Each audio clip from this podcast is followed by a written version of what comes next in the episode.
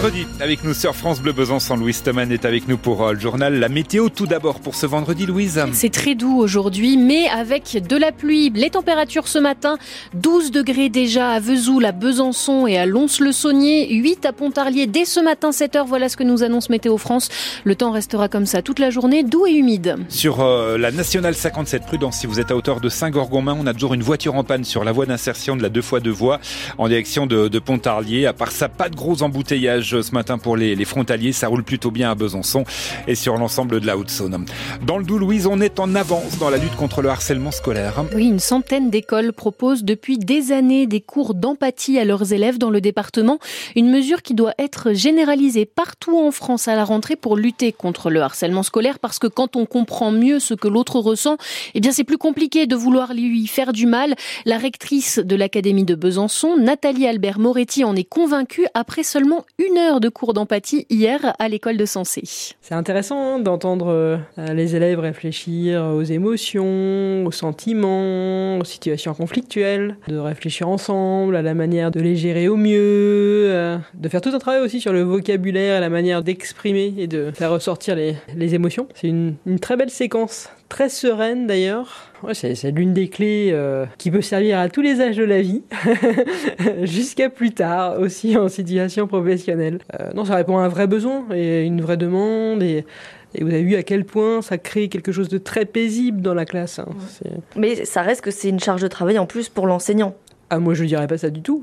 ça fait vraiment partie de la démarche euh, pédagogique générale. Euh, pour un enseignant, avoir une classe euh, qui fonctionne de manière sereine, c'est du temps gagné, au contraire, sur les apprentissages ensuite. Là, ces cours doivent être généralisés en septembre, mais la rentrée prochaine doit aussi amener son lot de fermetures de classes dans nos départements, ce qui ne suscite pas vraiment l'empathie des parents d'élèves, bien au contraire. Ils se mobilisent ce matin à Champagné, à l'ouest de Lure, et puis en fin d'après-midi à Montbarré, dans le Jura.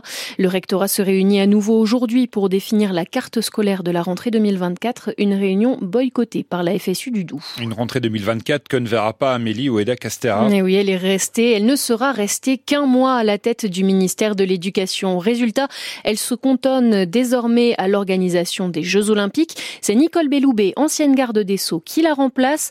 Le gouvernement Attal est désormais au complet avec 35 ministres, ministres délégués, secrétaires d'État, mais le trombinoscope n'a pas beaucoup changé, beaucoup de jeux de chaises musicales et les critiques fusent déjà, Cyril Ardo un mois pour que les mêmes reviennent, s'étrangle le patron du PS, Olivier Faure, qui évoque le radeau du gouvernement à la dérive, dont on ne comprend pas le cap. Une nomination en particulier cristallise l'incompréhension et l'inquiétude, notamment du tissu associatif. C'est celle du député Renaissance Guillaume Casbarian au logement, qui s'est fait connaître avec un texte anti-squat très controversé.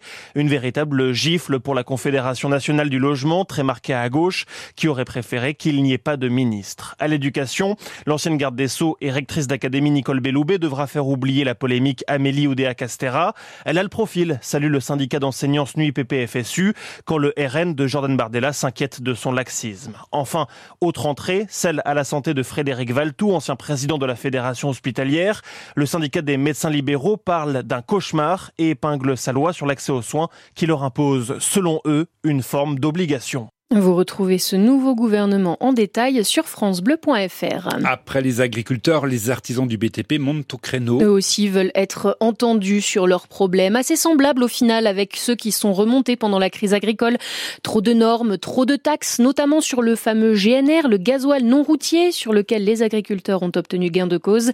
La CAPEB, la Confédération de l'artisanat des petites entreprises du bâtiment, appelle au rassemblement ce matin 10h30 devant la sous-préfecture de Lure, puis direction Montbéliard pour démarrer une opération escargot sur la 36 jusqu'à Belfort. On vous explique toute la mobilisation sur francebleu.fr Besançon.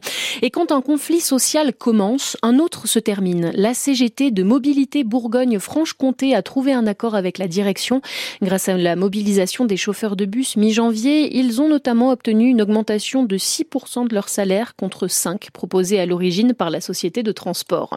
Du côté de Vesoul, les commerçants sont aux anges. Depuis mardi, le festival international Festival des cinémas d'Asie ramène du monde dans les hôtels qui affichent complet avec euh, des restaurants aussi où les tablés dépassent parfois les 30-40 personnes. Vous lisez leur bonheur là aussi sur notre site internet.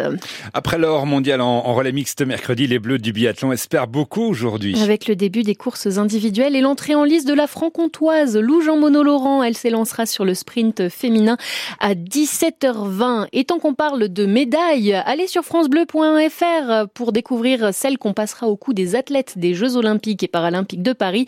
Petit détail et non des moindres, elles ont un vrai morceau de Tour Eiffel à l'intérieur.